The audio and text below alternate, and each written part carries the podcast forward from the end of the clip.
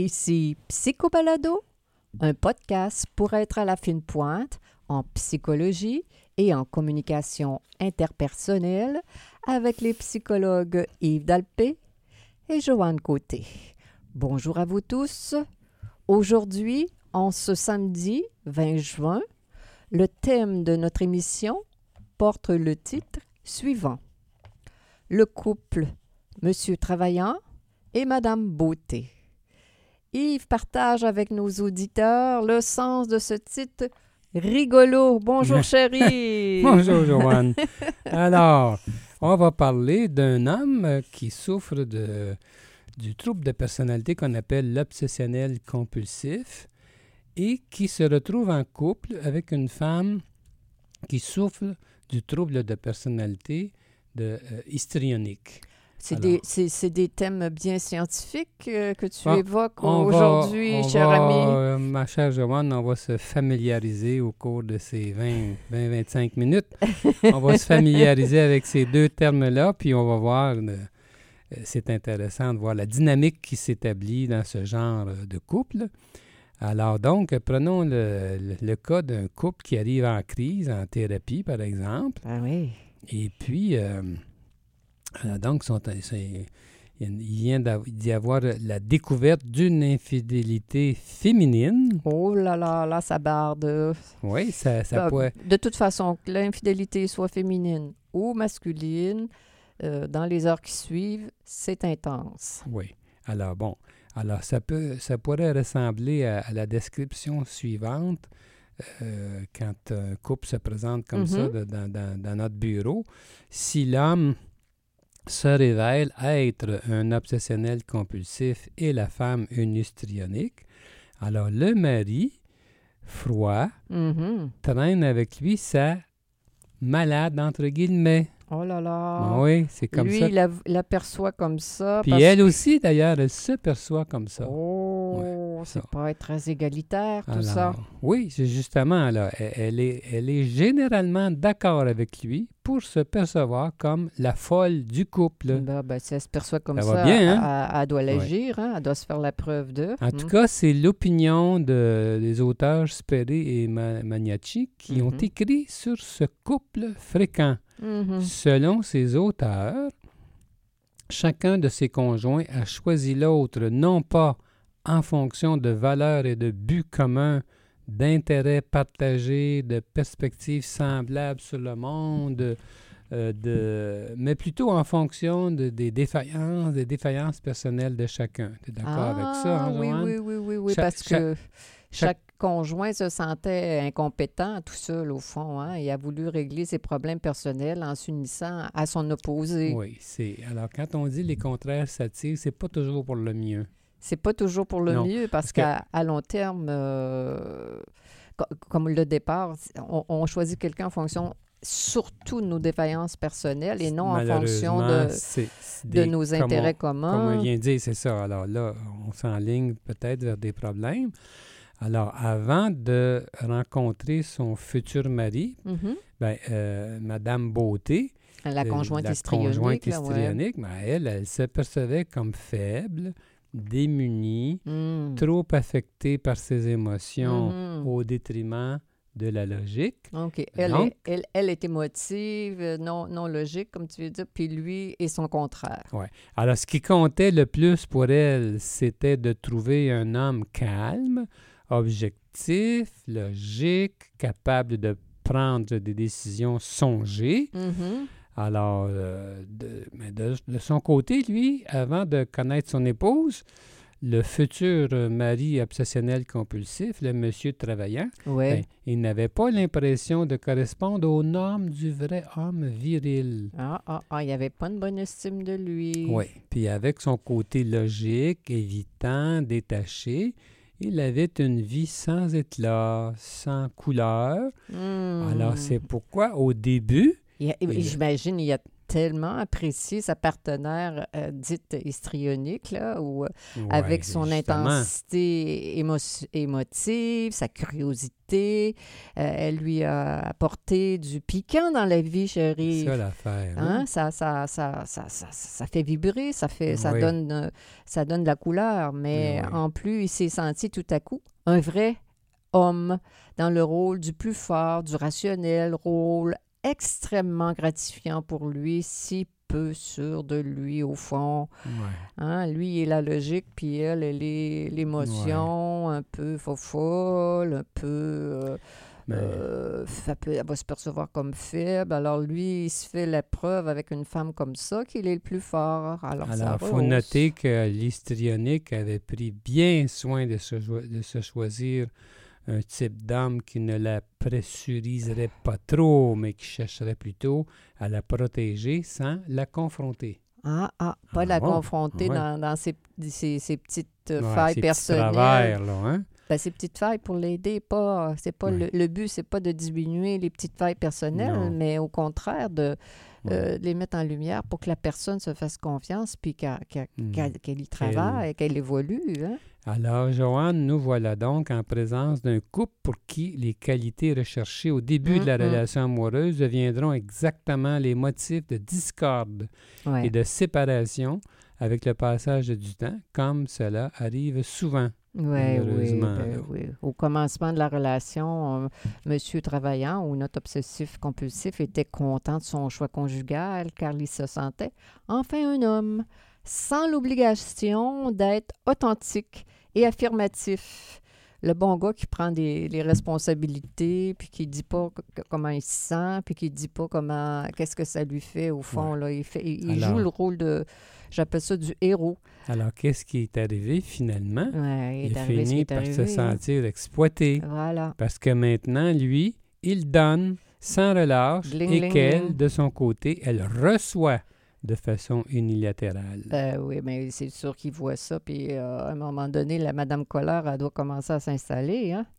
Alors, ce sont les volontés et les désirs de madame qui l'emportent toujours. Ben, J'imagine que si c'est pas ça, ça fait de- des petites colères, Ouais, des grosses colères. hein? Au début, lui, il avait de la difficulté à exprimer sa colère grandissante contre elle, Hum. ou tout simplement ses désaccords. Euh, mais euh, d'ailleurs, en effet, les seules fois où il a osé Ah. le faire, les Voilà. conséquences ont été fâcheuses, car elle s'est enragée. Euh, alors, il a fini par cesser complètement de s'affirmer en utilisant plutôt des façons indirectes de laisser passer sa colère et en préservant son autonomie de façon détournée.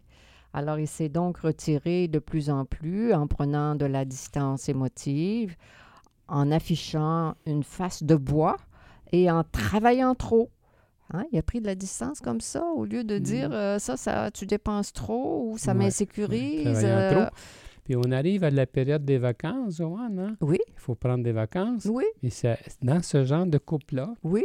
Ah oui, ça arrive souvent que Oui. monsieur travaillant, lui, Il va pas prendre de veut- Il vacances. veut, pas prendre de vacances. Alors, ça fait de la tension dans le ben, couple. c'est certain. Ou il veut prendre des vacances trop courtes ou... euh, ou des vacances ouais, euh, trop alors là, courtes, ou le matin, je vais travailler, puis l'après-midi, on va faire quelque alors, chose. C'est ouais. désagréable. là. Alors, finalement, il en est venu à abandonner ses responsabilités conjugales en, dehors, en, pardon, en dehors de son rôle de pourvoyeur. Il, se perçoit comme euh, une Ouais. machine à cash, comme on dit. Là, fait qu'il s'implique plus du tout dans la maison. Ouais. euh, de plus en plus choqué. Il se sent ni aimé, ni respecté. Puis euh, lui, là, ce qu'il pense, c'est que c'est si elle reste avec lui, ben, c'est seulement pour l'argent. Ben, il va se Et faire parce qu'elle est trop insécure, Insécure, de nature pour le quitter. comme ça avait Ah, pas... c'est pas le euh, fun, hein? ça. Ben, c'est pas le fun de penser ça parce qu'on se sent pas aimé au final. Puis c'est pas le fun d'avoir du, ben, je vais dire le mot, mépris pour la personne qu'on a mariée. Là. Ça, c'est pas, c'est pas glorifiant, c'est pas on apaisant. voit, on voit là qu'il y a vraiment qu'il y a une, incompréhension de part et d'autre là, qui s'est... euh, Qui s'est intensifié Ouais, avec les années. ça, là.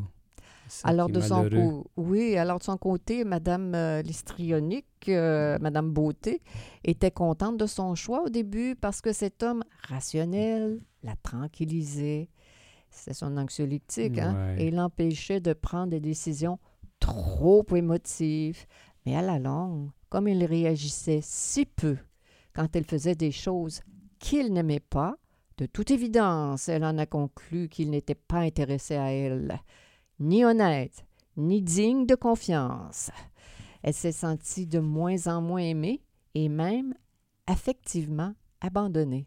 Ouais. Parce que, euh, à quelque part, elle voyait bien qu'elle faisait des bêtises. Je veux dire, ça, c'est, on parle de vacances, on parle de dépenses, et puis le voyant qu'il ne réagissait pas, qu'il n'était pas capable de mettre des limites, ça lui a donné la preuve qu'il ne l'aimait pas.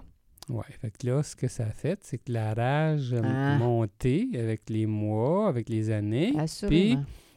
En réaction au sentiment d'être ni entendue, ni comprise, ni appuyée par son mari obsessionnel compulsif, ben, la femme histrionique a commencé par l'attaquer verbalement, Hein, première Sur- stratégie. ouais, sur plusieurs plans, avant de devenir finalement provocatrice. Ah ah. C'est ça. On voit que cette colère-là, euh, au fond, euh, elle est rattachée à une souffrance. hein. Elle se sent abandonnée, elle ne se sent pas en couple. Alors, comment est-ce qu'elle s'est, euh, comment est-ce qu'elle se venge, Joanne? Elle peut, ah ben, c'est fait. elle, se peut, elle peut se lancer dans des dépenses Ouais, ouais, ouais. outrancières, puis hein? Et puis, Oui. elle Et développe dé- euh, des préoc- ce qu'on appelle des préoccupations hypochondriaques. euh, et elle s'est aventurée dans des relations conjugales. Trois- con- extra-conjugales. Oui, oui, oui. hein? Extra. Troisième stratégie, Ouais. là. C'est, c'est, c'est habituellement l'arme pour. euh, Se venger, puis venger. reprendre du pouvoir à sa façon. exact. Mais au fond, elle se perçoit elle-même comme une folle, entre guillemets, Mm. victime de ses émotions fortes, mariée à un bon gars. Oui, oui, on l'entend hein, dans nos bureaux quand même. On- quelque chose qui est très près de ça. Ouais. Évidemment, cette perception est fausse, hein, car les deux conjoints partagent des torts considérables, enracinés qui sont dans leur personnalité dysfonctionnelle respective, Ouais, tous les deux ont leur part à jouer dans cette histoire-là. Ben, tous les hein. deux ont créé ce, ce scénario, en quelque sorte, euh, pas- parce qu'elles sont de méchantes personnes, euh, chacune, chacune d'elles, mais par leur, euh, comment dire, leur faible estime d'eux ou d'elles. Et, et là, euh, elles, ont elles se sont construit un monstre. Hein? Oui, malheureusement. Alors, cette psychodynamique qu'on vient d'illustrer, là, Mhm. cette psychodynamique conjugale présentée par euh, les auteurs Sperry et Magnacci en 1998, nous donne la version d'un mari obsessionnel compulsif inhibé. Ouais. Mais, Joanne, il Oui. est- tu le sais, il Ah oui. existe des, obsessionnels compulsifs qui, au contraire, sont très dominateurs Oh et oui. affirmatifs et qui induisent de ce fait des attitudes passives-agressives chez leur conjointe. Ben, c'est ça.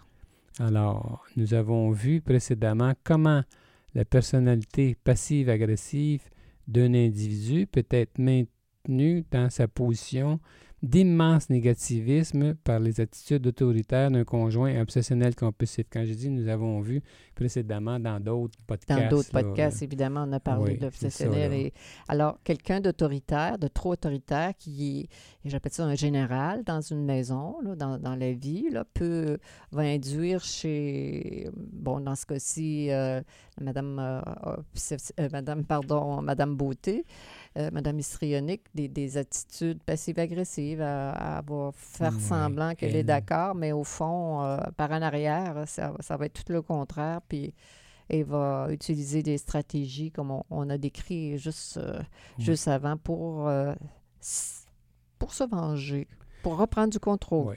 La, la résolution des conflits générés par la dynamique conjugale d'un homme obsessionnel compulsif et d'une femme histrionique ne passe ni par des infidélités, bien entendu, hein, ni par euh, la séparation du couple, d'ailleurs, selon notre conception des choses, mais plutôt par la compréhension des enjeux individuels de chacun et de leurs répercussions sur le couple pour aboutir à des changements concrets et satisfaisants. C'est plutôt comme ça qu'on voit Ben les oui, choses. c'est la hein? manière d'aider euh, tant la dame que, que, que le monsieur. C'est Mm. ben, parfois il est trop tard, il faut qu'ils se séparent, ils sont ils voient plus euh, la confiance a été brisée puis euh, Mm. euh, il n'y a plus de revenus comme on dit. Alors, entre autres, ce que je veux dire, Joanne, c'est que tout obsessionnel compulsif, qu'il soit un homme ou une Mhm. femme, a besoin de contacter Mhm. sa zone de plaisir dans la vie. Absolument. Il doit accroître,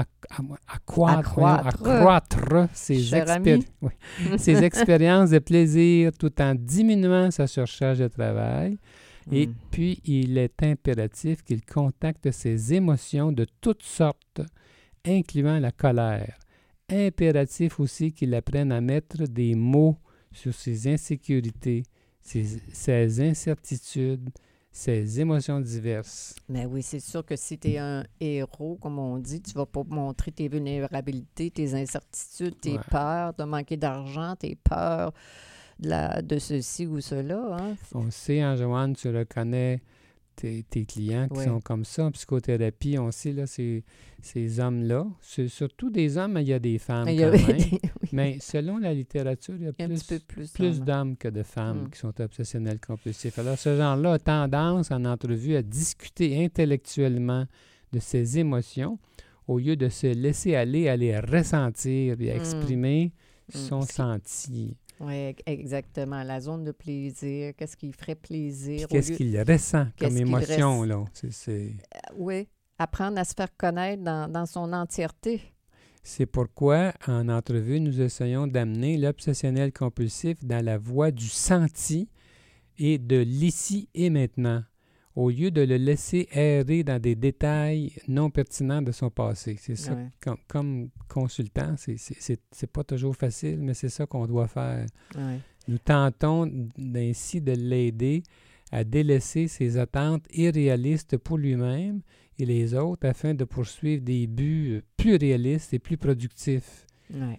Il doit apprendre à être un, un Un humain. vrai humain avec ses qui faiblesses. C'est ça l'histoire. Et, et pas se percevoir comme un surhomme. là. C'est comme si toute son estime de lui est bâtie, euh, euh, quand j'ai héros, là, comme, comme, comme surhomme. là. J'ai de la valeur quand je fais ceci, puis que je performe, puis que j'en fais beaucoup. Et, je perce- et, c'est c'est sûr que ça fonctionne dans la vie parce que quand on, performe dans la vie socialement, euh, euh, les autres le voient et nous, renf- et nous renvoient aussi une image de héros. Hein?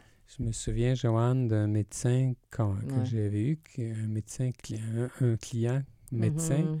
puis il m'expliquait que euh, s'il n'était pas débordé de travail, Mhm.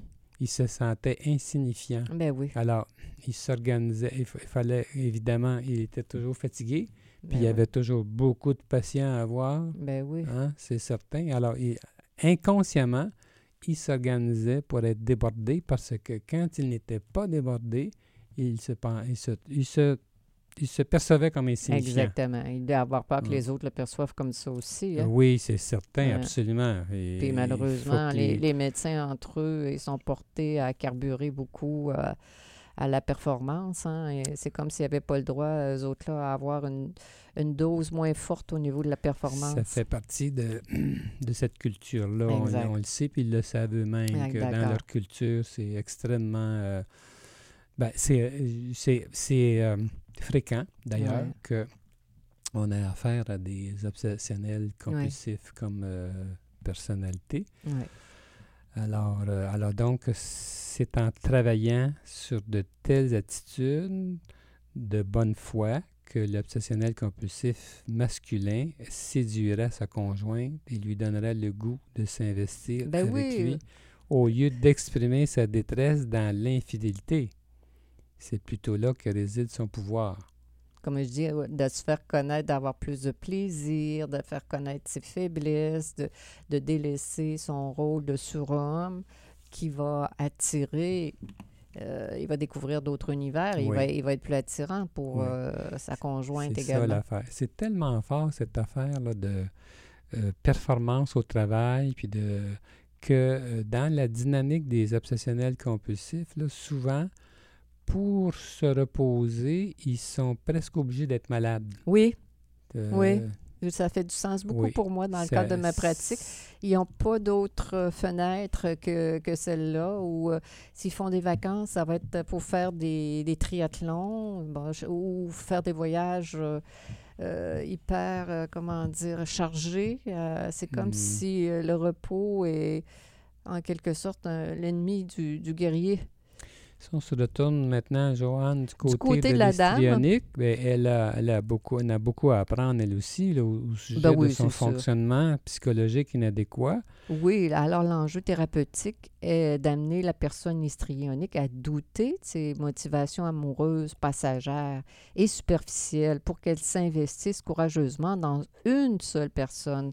Et nous espérons toujours que nos clientes histrioniques prennent enfin leur vie en main de façon autonome au lieu de manipuler leur entourage avec leur charme et qu'elles s'affirment adéquatement face à leur conjoint au lieu de jouer des tours à elles aussi d'exercer leur vrai pouvoir au lieu de s'étourdir. Hein? C'est, encourager ces femmes-là à avoir plus d'autonomie, à, à faire simplement un budget, à pas, comment dire, entrer dans la compétition qui a le plus de vêtements, qui dépense le plus ou des choses comme ça. Qui, euh, alors, euh, Oui. hein? alors euh, c'est, quelque chose.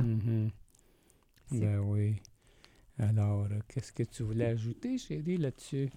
Ah, ben, je, je veux dire, de- de- de, Sur, ce- sur, la, sur le, le- le- la, la- la- femme beauté, Madame Beauté, là. Ben, que- Madame Beauté, Qu'est-ce que tu euh, dirais euh, avant ben, ben, c'est- c'est- c'est- on peut être charmante dans la vie, mais on, on- quel plaisir que de prendre son pouvoir en étant autonome. Quel plaisir dans la vie de ne pas se pouvoir percevoir, jouer à la folle. Hein? C'est, il y a souvent des femmes très intelligentes dans ce rôle-là là, et très... Ah ben, mon Dieu, ça Hein? ça D'ailleurs, malheureusement, justement, les femmes histrioniques, histrioniques on le sait, euh, ont tendance à passer pour moins intelligentes qu'elles sont. Dans la vraie vie, oui, c'est ça, vie, parce, parce qu'elles que- papillonnent, elles sont superficielles, elles vont, se- elles, vont se montrer, elles vont se montrer sous cet angle-là, malheureusement. Ça ne veut pas dire qu'elles ne sont pas intelligentes, ça n'a aucun rapport, c'est souvent comme ça. Et voilà. C'est pas une question d'intelligence objective. une- Alors, on, on espère, Yves et moi, que vous avez bien appris sur le style de personnalité euh, obsessionnel compulsif et histrionique. Bah, c'est une... C'est une introduction. Oui, oui. c'est Puis on n'est pas que ça dans la vie. hein. Ah, ben, il y a toujours ça. Ah, c'est un- c'est un- c'est une façon de, de oui, se percevoir. pour évoluer. Mais euh, une chaque personne est complexe et euh, on n'est pas que un trouble ou un style de personnalité. Non, on on le sait, on fait toujours attention dans nos... euh, quand on parle de- de- des troubles de personnalité pour bien euh, mettre l'emphase sur les nuances, là, euh, c'est Ouais. une façon de se décrire. Il y a beaucoup de façons de décrire une personne. Euh, Ouais. Chaque personne est différente de toute façon, mais ça, ça- ça donne quand même des, euh, Des pistes. des pistes justement qui peuvent être utiles. Ça peut aider à réagir. là. Exactement. Alors, chers auditeurs, pour, euh, je voulais dire que pour la période d'été, nous allons faire relâche jusqu'en septembre. On ne voudrait pas vous perdre comme euh, auditeur. Euh, alors, à chaque deux semaines, nous allons quand même présenter la reprise d'un sujet déjà traité. Et puis, pour l'automne, eh bien, nous avons des projets. euh, si la COVID-19 Ah, Madame COVID, si elle pouvait le partir, permet. Seigneur. alors, si, que- si la COVID-19 le permet, nous allons recevoir à notre micro des psychologues, des psychothérapeutes, des chercheurs, invités. des spécialistes en sciences humaines de façon plus intensive. Il nous est arrivé d'en avoir de tels invités, euh, mais on- nous, comme nous allions euh, inviter Ouais. davantage, nous avons été contraints par euh, le, la distanciation Exact. euh, malheureusement. Alors, si par hasard vous êtes une telle personne et que vous avez le goût de partager vos connaissances avec nous dans le cadre de, ba- de psychobalado, euh, s'il vous plaît, écrivez-nous à l'adresse suivante, et c'est mon adresse courriel, yves dalpé à commercial me.com. Alors, c'est mon nom, Y-V-E-S, D-A-L-P-E, à commercial M comme dans maman, E.com. Alors, donc, euh, ça nous ferait plaisir d'avoir euh, Bien sûr. vos et euh, sur, suggestions. sur ce, chers auditeurs, c'est l'été et, et on vous souhaite euh, de très bonnes vacances. C'était donc euh, Psycho Balado avec les psychologues Joanne Côté et Yves Dalpé.